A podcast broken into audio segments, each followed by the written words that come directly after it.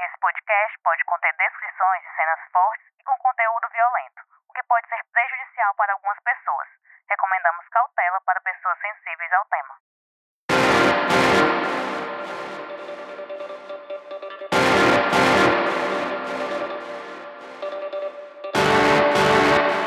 Oi, sou Emerson Rodrigues e este é o Pauta Segura, os bastidores da reportagem. Antes de começar, queria deixar alguns recados rápidos. Se inscrevam no nosso podcast no tocador de áudio da sua preferência, seja o Spotify, Apple Podcasts, Deezer ou qualquer outro. Estamos também no YouTube do Diário do Nordeste. Para quem escuta no Spotify, temos duas perguntinhas lá para vocês responderem. Chega lá e responde que ajuda bastante a gente. Agora vamos pro episódio. Estou aqui no estúdio com os repórteres Messias Borges Emanuela Campelo, a Manu, para falar sobre as operações da Polícia Civil e do Ministério Público contra facções criminosas. Foram deflagradas três ações que resultaram em prisões e apreensões de bens e objetos. Tudo bem, Messias? Oi, Emerson, tudo bem? Prazer estar aqui de novo no Pauta Segura. Oi, Manu. Prazer falar com vocês de novo sobre um assunto relevante que é o combate às facções criminosas aqui no Ceará. Oi, Manu. Tudo bem com você? Oi, Emerson. Tudo bem? Oi, Messias. Então a gente aqui se reúne aqui mais uma vez para falar justamente das facções criminosas, do combate aí tanto da polícia quanto do Ministério Público, que vem deflagrando algumas operações, desarticulando alguns esquemas. Inicialmente, vamos falar sobre a prisão de um homem que comandava o tráfico de drogas em Minas Gerais. Ele estava foragido no Ceará. O Messias tem os detalhes desse caso. Tem uma coisa bem curiosa. Diz aí, Messias.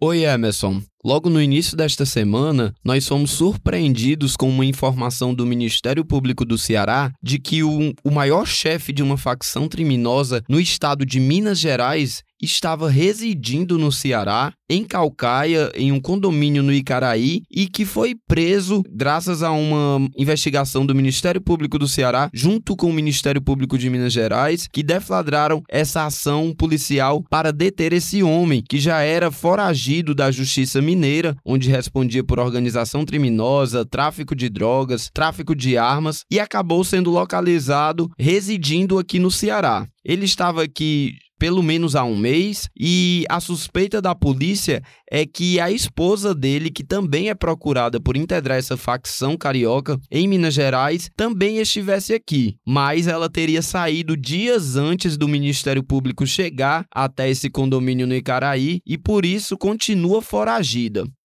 Ele foi preso, já há uma decisão judicial para ser transferido para Minas Gerais. A gente está falando do Wagner de Oliveira Nunes, conhecido como Vaguinho do Limoeiro, de 37 anos, que surpreendeu também o fato de que ele realizou cirurgias plásticas para se esconder da polícia por muitos anos,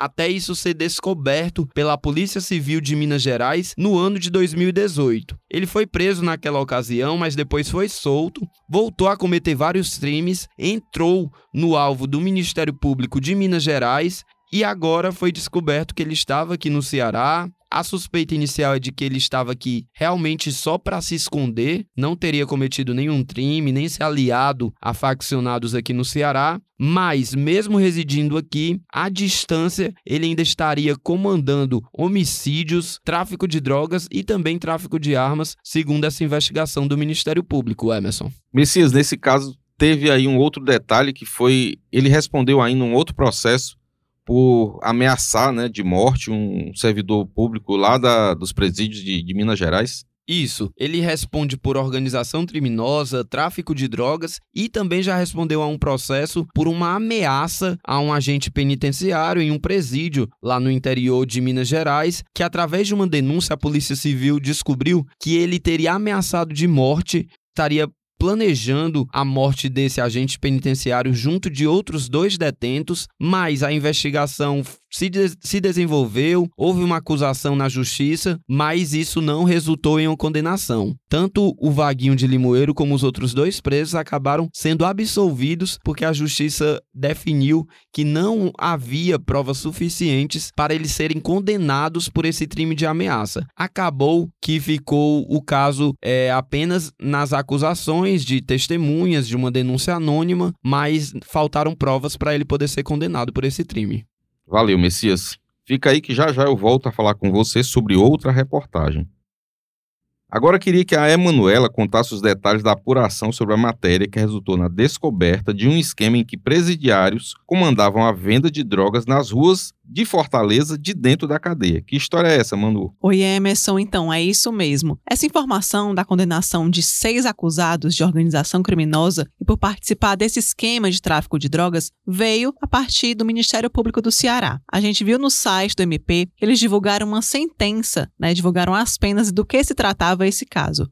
Mas a gente queria entender mais a fundo quem eram essas pessoas e além, né, ver como a gente conseguiria desdobrar essa matéria. E foi aí que a gente teve acesso ao processo que resultou nessa condenação, e isso chamou algumas coisas, na verdade, chamaram a nossa atenção. Como o nome de uma das condenadas, a Carla Maiara Nogueira da Silva, conhecido, o apelido dela era Carla Dinamite. E quem é essa mulher, né? Ela foi condenada a 25 anos e 10 meses de prisão na última semana por tráfico, associação para o tráfico e organização criminosa. Além dela, uma das condenadas também a Esla Rivelli Moura Feitosa, apontada como líder do esquema. E a gente percebe já uma diferença nesse esquema, né? Um esquema comandado por mulheres. Isso é muito curioso, além do que, como você já falou, esse era um esquema comandado de dentro da prisão. O MP deflagrou essa operação depois de algumas rebeliões no ano 2015 e 2016 e porque eles tinham informação, Emerson, que teriam muitos celulares dentro do Instituto Penal Feminino Auri Moura Costa, localizado aqui na região metropolitana de Fortaleza.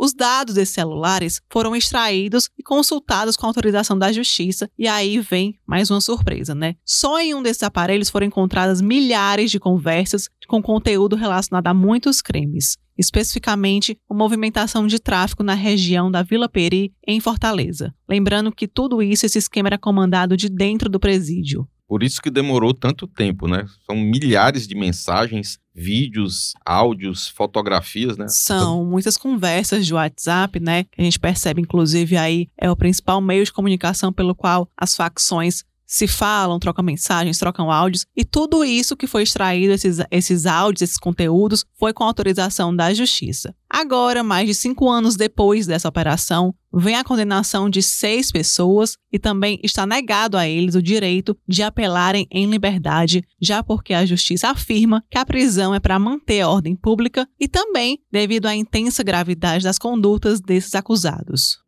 Então todos os envolvidos continuam presos? Tem uma delas, Emerson, uma mulher, que não é nenhuma dessas que eu citei, você pode ver na matéria do Diário do Nordeste, que a gente já publicou, que ela está foragida.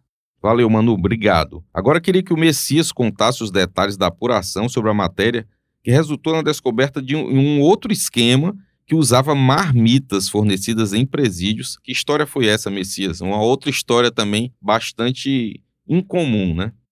Essa foi mais uma operação do Ministério Público, Emerson, como aquela primeira que eu falei. Desta vez, é, o GAECO, né, o Grupo de Repressão às Ações do Crime Organizado do Ministério Público do Ceará, deflagrou a Operação Manifesto para combater uma facção criminosa que utilizava tampas de marmitas para se comunicar em um presídio aqui no Ceará. Esse presídio era a CPPL-3, em Itaitinga, uma facção paulista, através de um detento é, especificamente, aproveitou as tampas de marmitas para utilizar como comunicação e o lápis era o alumínio que solta uma substância preta que, molhada com sabonete, faz o traço ficar mais espesso, usando-a como se fosse um lápis. Descreveu o Ministério Público, né? Uma engenharia utilizada por um membro dessa facção que há pelo menos um ano ele fazia para se comunicar com outros detentos, né?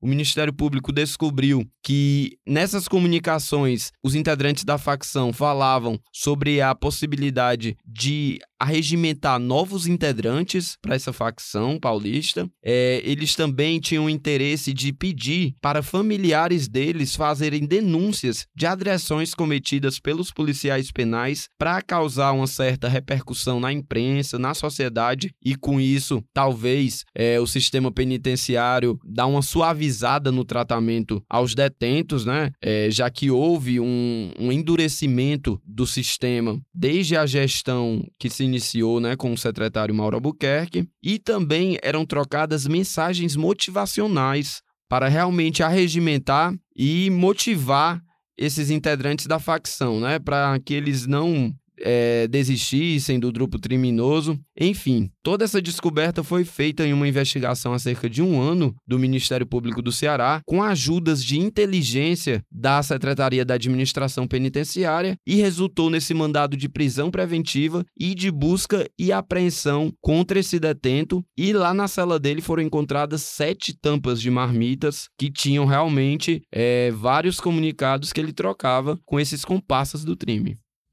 Messias, só te interrompendo aqui, eu fiquei com, com, uma curiosidade, na verdade, quando eu vi essa matéria, quando eu vi sobre essa operação do Ministério Público. Existe aí, a gente não sabe, né? Se foi descartado ou não o envolvimento de algum servidor público nesse esquema? Manu, eu também tive essa dúvida. É, conversei com pessoas que participam dessa investigação que disseram que realmente há alguma suspeita, há alguma investigação sobre isso. Nada foi confirmado até agora, mas há uma dúvida nessa investigação. Como é que havia a troca dessas tampas de marmitas, né? E também por que, que essas tampas de marmitas não eram recolhidas Sim, pelos agentes penitenciários. Um Exato. Isso foi descoberto em abril do ano passado, já há um ano, e não se sabe desde quando que acontecia isso na CPPL3, né? Então, realmente, as autoridades estão investigando também a participação de algum servidor público, né, no que atua no presídio, ou mesmo se havia, de alguma forma, um relaxamento desses, desses agentes para não perceberem que a, estavam sendo trocadas mensagens que não poderiam ser trocadas entre essa facção. Hum.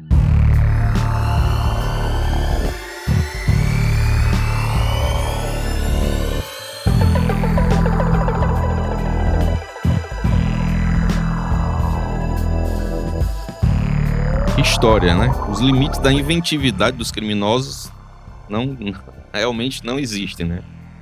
Dessa vez não deu certo. Aí eles acabaram descobertos e, e eu acho que agora já estão tentando bolar uma outra forma de se comunicar com, com os colegas e até com as pessoas que estão nas ruas, né?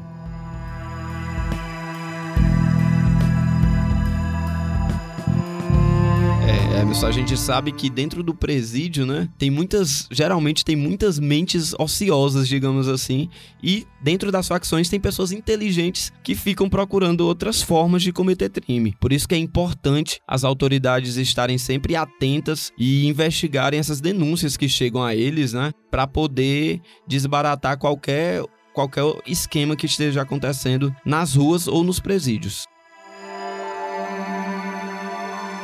Me chamou a atenção numa dessas mensagens era até no dia que o, o juiz da, da Corregedoria de Presídios visitou o presídio, aí o preso fez lá uma menção à visita do juiz para informar os colegas, né? Foi uma coisa que me chamou a atenção nos, nos recados que alguns não dava para a gente ler, porque estava um pouco apagado, mas no que deu para a gente ler, a gente via essa história dele mandando um recado no dia que o juiz foi visitá-lo.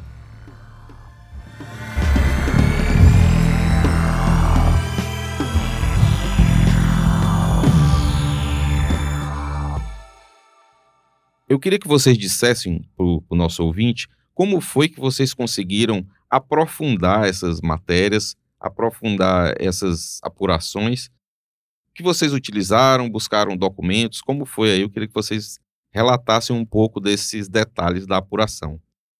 Então, no meu caso, para chegar até a Carla Dinamite, né, até essas pessoas saber mais como é que acontecia esse esquema de tráfico de drogas que partia de dentro do presídio, realmente foi por meio de acesso a documentos, né?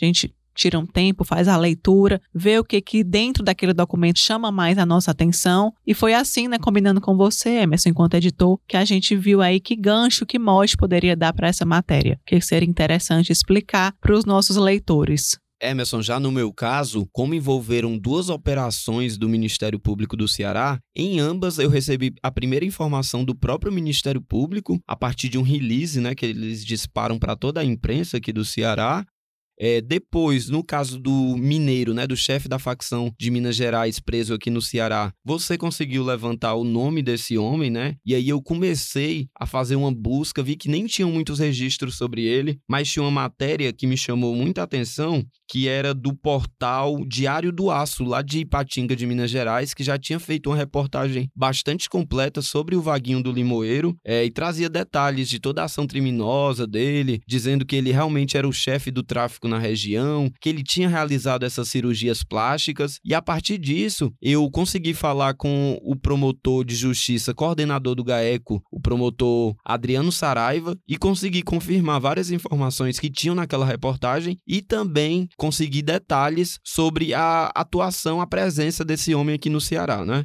É, no outro caso, na operação das marmitas, né? É, eu também falei com o promotor para conseguir mais detalhes, mas é uma investigação que ainda precisa ser aprofundada e nós vamos acompanhar para trazer novos desdobramentos nas próximas semanas ou mesmo meses.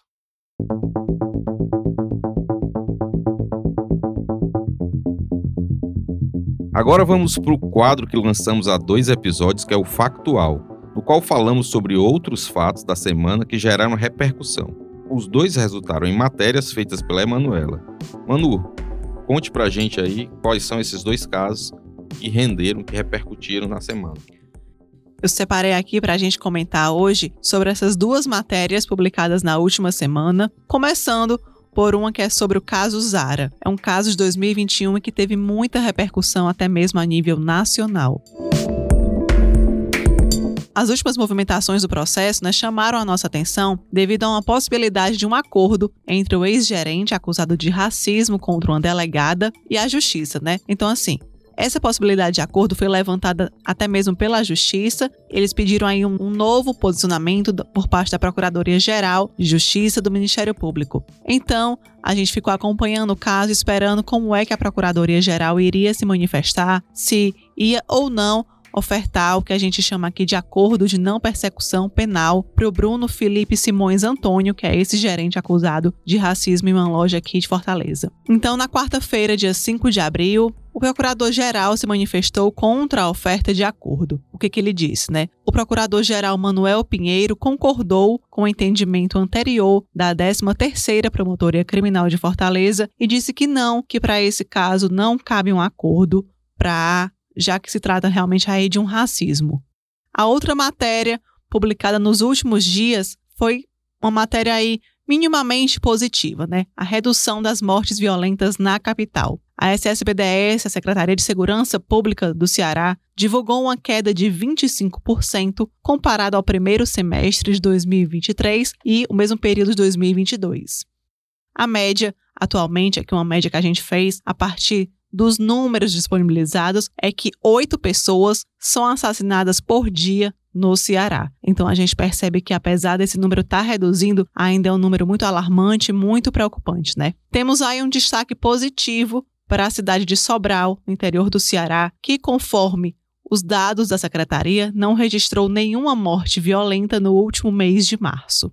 Para a secretaria, essa queda, essa redução nas estatísticas é resultado de um trabalho integrado com ações voltadas para o combate à criminalidade. Manu, aproveitando essa sua matéria sobre a queda de homicídios aqui no Ceará e também essas matérias que nós fizemos sobre operações contra facções criminosas, eu estava falando com uma fonte minha da Secretaria da Segurança Pública e Defesa Social para saber se de alguma forma teve um, um arrefecimento, né, uma diminuição do embate entre essas facções aqui no Ceará. E essa fonte da Secretaria da Segurança me falou que realmente teve uma queda né, da violência, houve uma diminuição, é, principalmente da força de uma facção cearense que já atua aqui há alguns anos, é, mas há um novo conflito entre uma facção carioca e uma nova facção cearense, né, que se denomina massa ou neutros, que estão tentando roubar terrenos da, de uma facção carioca, já instalada há mais tempo aqui no Ceará, mas houve sim uma redução na criminalidade, mas nem por isso as autoridades podem relaxar, porque é aí que pode voltar a ter uma onda, né, ainda maior de violência aqui no estado, como a gente viu em outros anos.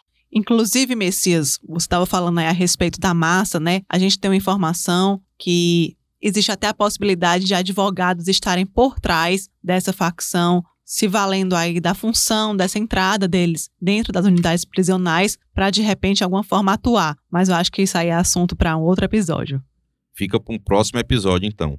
Queria agradecer mais uma vez a presença do Messias Borges aqui. Obrigado, Messias. Obrigado, Emerson. Obrigado, Manu. Espero que os nossos ouvintes tenham gostado dessa discussão. Participem, deixem sugestões, comentários e nos acompanhem também no site do Diário do Nordeste, onde tem todas essas matérias com mais informações do que trouxemos aqui. Valeu, Messias. Obrigado, Manu, mais uma vez aqui com a gente.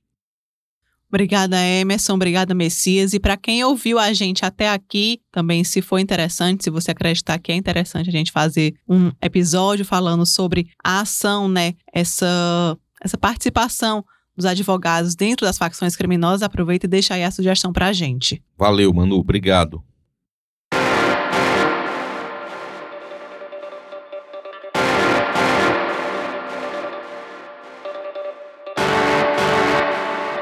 Este foi o Pauta Segura, seu podcast semanal sobre os bastidores das principais reportagens sobre segurança que você lê no Diário do Nordeste. Gostaria de pedir para você compartilhar nosso podcast com parentes e amigos. Se você tiver qualquer sugestão, crítica, dúvida ou foi citado e quer direito de resposta, envie um e-mail para podcastpautasegura@svm.com.br. Esse podcast foi produzido e roteirizado pelo Messias Borges, pela Emanuela Campelo e por mim. Eu também fiz a edição de áudio. A voz da abertura da repórter Tatiane Nascimento. A supervisão do conteúdo é da Aline Conde e da Giovana Rodrigues. A coordenação de núcleo é da Karine Zaranza e a gerente de jornalismo é a Ívila Bessa. Espero vocês para conhecer os bastidores de mais uma grande reportagem aqui do DN. Até semana que vem.